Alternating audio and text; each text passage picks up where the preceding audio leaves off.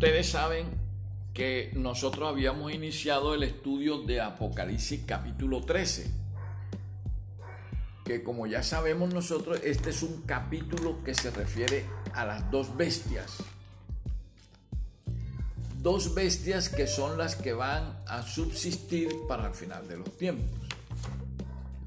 En la primera parte de nuestro estudio aprendimos que en los versículos del 1 al 10, Apocalipsis 13 del 1 al 10, nos hablaron de la primera bestia.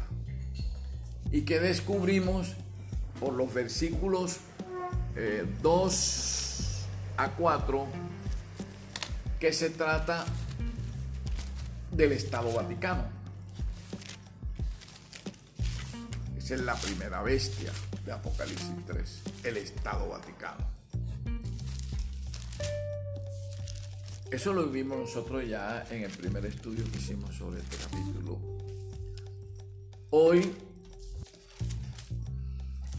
continuamos con el capítulo 11, eh, perdón, con el versículo 11 de este mismo capítulo 3.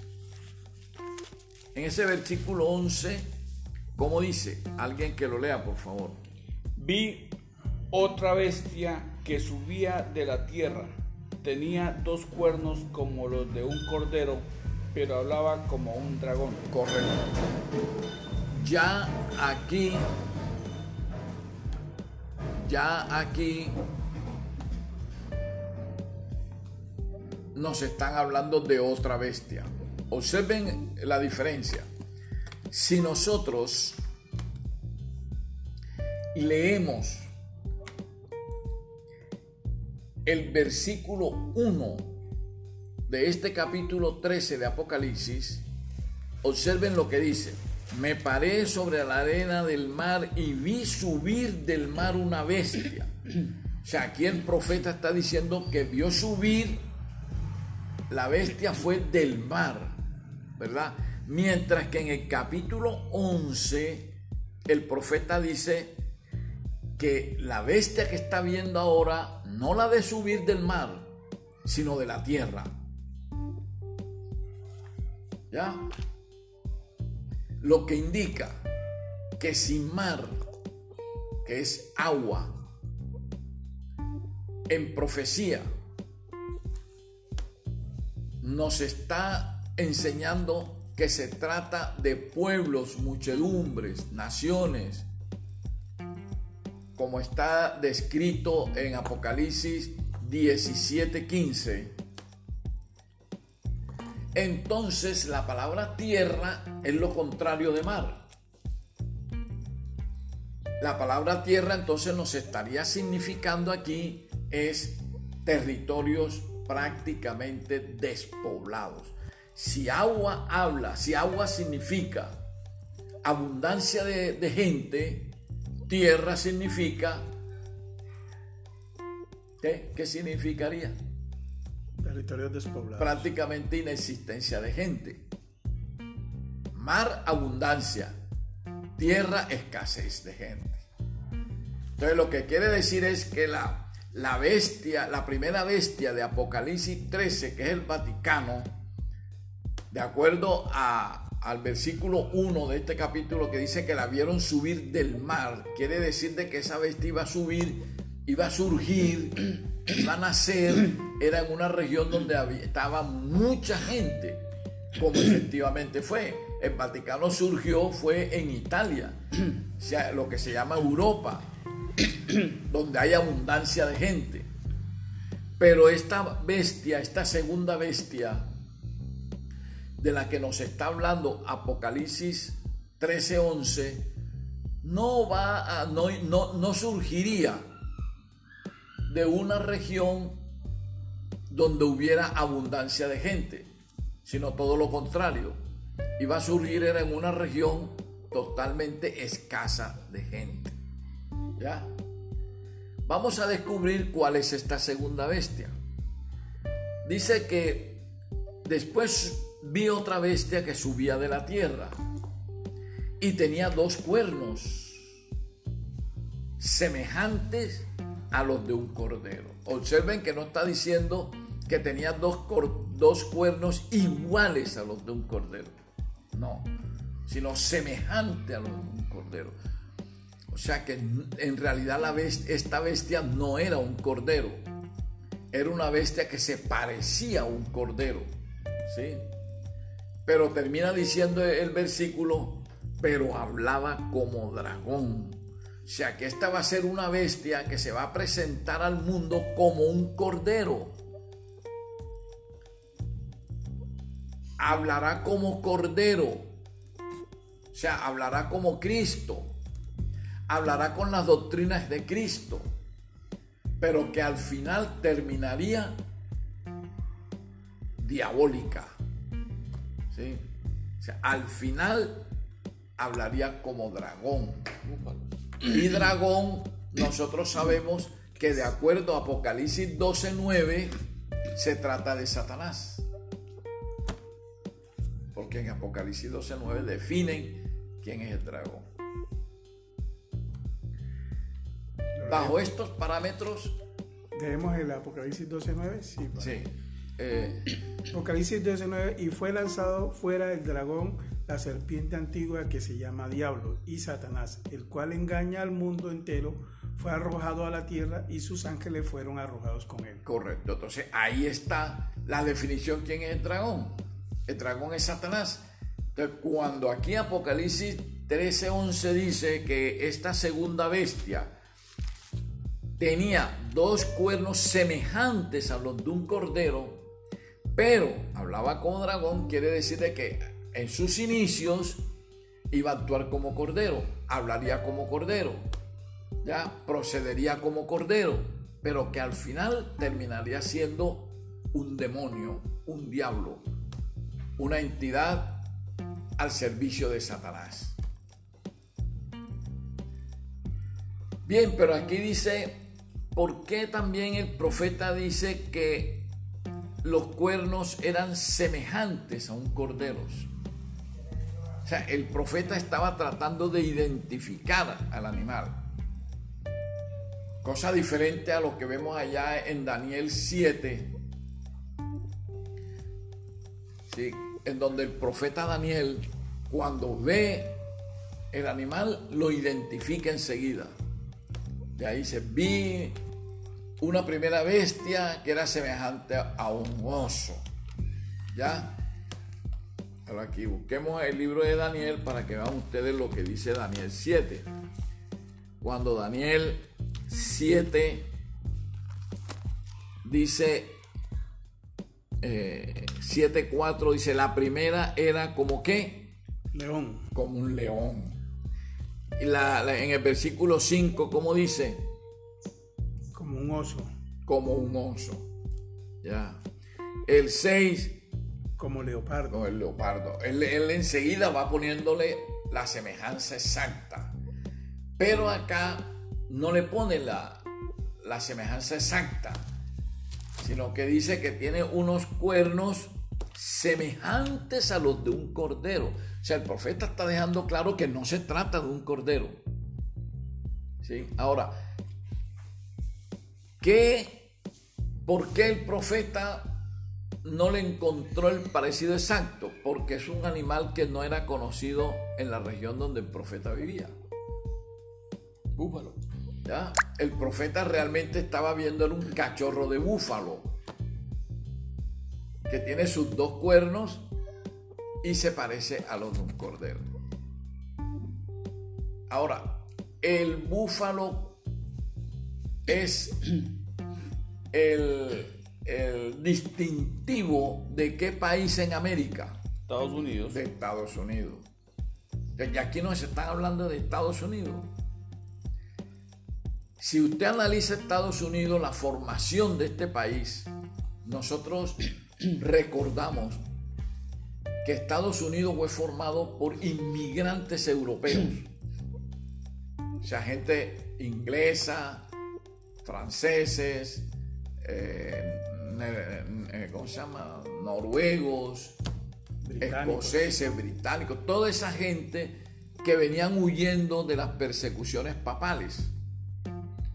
Se embarcaron y dele por ese mar a donde lleguemos. Y cayeron a las costas del este de Estados Unidos. ¿Sí?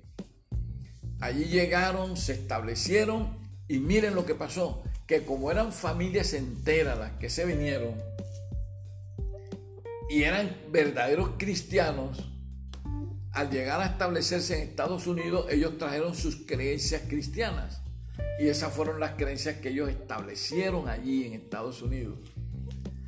Cuando, cuando crearon la constitución política, lo primero que hicieron fue establecer la libertad religiosa y la separación entre la imagen, perdón, la separación entre el Estado y la iglesia.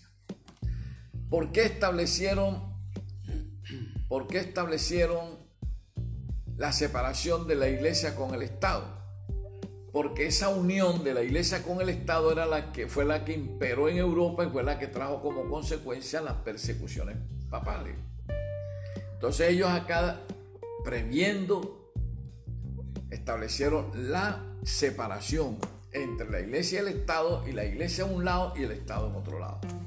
Ninguno se mete en el otro. ¿Ya? Y empezaron a vivir felices. No, no tuvieron en su inicio los problemas religiosos. Pero el versículo 12 nos está dando otra característica de esta segunda bestia. Y dice que ejerce toda la autoridad de la primera bestia. ¿Cuál es la primera bestia? La que establece Apocalipsis 13 del 1 al 10, o sea, el Estado Vaticano. Lo que quiere decir que este, este versículo 12 realmente nos está diciendo es que la segunda bestia, o sea, Estados Unidos, ejerce toda la autoridad de la primera bestia, o sea, el Estado Vaticano. O sea, Estados Unidos ya aquí nos dicen que está al servicio del Vaticano.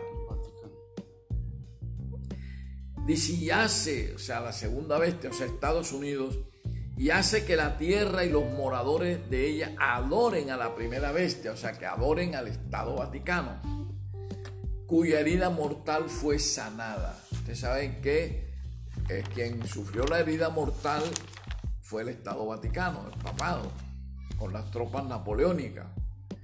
Pero ahora dicen que esa herida fue sanada. ¿Ya lo vieron? Entonces aquí Estados Unidos está al servicio, se va a colocar al servicio de la Iglesia Católica para hacer que la tierra y los moradores de ella adoren a la Iglesia Católica, al Estado Vaticano, en este caso el Papa, la doctrina, es decir, que abracen las doctrinas católicas. El versículo 13 nos dice que también hace grandes señales de tal manera que aún hace descender fuego del cielo a la tierra delante de los hombres. Bueno, ustedes saben que el fuego también está simboliza al Espíritu Santo. En Estados Unidos salió un movimiento que se llamó el movimiento carismático mundial y ellos decían que ellos tenían el poder del Espíritu Santo porque el Espíritu Santo era el que los guiaba. Y ese movimiento carismático surgió en Estados Unidos y estaba cogiendo bastante fuerza. Pero no era un movimiento poderoso desde el punto de vista económico. La Iglesia Católica observó esto y se interesó en el movimiento carismático. El movimiento carismático en sus inicios no era católico, era evangélico. Pero la iglesia católica se mete aquí, empieza a ayudarlos bajo todo punto de vista, económico, socialmente, todo, hasta cuando la iglesia católica se apoderó del movimiento carismático. ¿Por qué la iglesia católica se interesó tanto en este movimiento carismático? Porque el movimiento carismático mundial pregonaba la enseñanza de la guarda del domingo. Y como había cogido fuerza, la Iglesia Católica vio el instrumento perfecto para impulsar la guarda del domingo en la tierra. Por eso se interesó en el movimiento carismático y lo ayudó mucho. ¿Ya? Dice el versículo 13, repito, que hace descender fuego del cielo en la tierra delante de los hombres. Claro, porque como el fuego es símbolo aquí también del Espíritu Santo, ellos empezaron a decir que la fuerza que tenían era del Espíritu Santo. Y todo, todo, toda la gloria se la daban al Espíritu Santo. Y no hacían nada sino hablando del Espíritu Santo. Ahora el versículo 14 dice, y engaña a los moradores de la tierra. Que están hablando de la segunda bestia. Está diciendo que la segunda bestia engaña a los moradores de la tierra. Entonces no tenemos ninguna duda que todo lo que Estados Unidos está haciendo es para engañar al mundo. Dice, a todos los moradores de la tierra con señales, los engaña con señales que se le ha permitido hacer en presencia de la bestia, o sea, en presencia de la primera bestia, el Vaticano. Mandando a los moradores de la tierra que le hagan imagen a la bestia que tiene la herida de espada y vivió. Bien.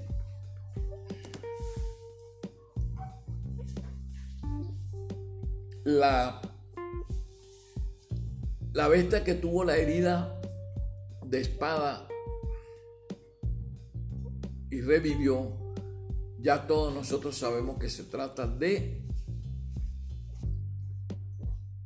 el Vaticano. La herida que sufrió en su cabeza es el episodio aquel que ya nosotros conocemos cuando las tropas napoleónicas entraron al Vaticano, tomaron preso al Papa Pío VI lo pusieron preso, se lo llevaron para Valencia, una ciudad del sur de Francia, ya murió el año siguiente. Napoleón decretó eh, la terminación del papado. Y eso duró mucho. Hasta cuando llegamos a Mussolini, que es cuando empieza a recuperarse. Bien, lo importante es que la bestia que, que sufrió la herida mortal en la cabeza es el Vaticano. Entonces aquí dice, dice versículo 14, que esta segunda bestia, Estados Unidos, va a mandar a los moradores de la tierra que le hagan imagen a la bestia que tiene la herida mortal, la herida de espada y vivió. O sea, Estados Unidos le va a mandar al mundo entero a que le haga una imagen al Vaticano. ¿Cuál es esa imagen? Pues sabemos nosotros que la imagen es la la unión de la iglesia con el Estado, para proyectar así la imagen del país a través de leyes. Esto indica de que Estados Unidos va a abrazar todas las doctrinas católicas romanas. ¿Te duele? Me da piquetes. Todas las doctrinas católicas romanas va a tomar eh, el Estados Unidos. Bien, si van entendiendo y hacemos un, un,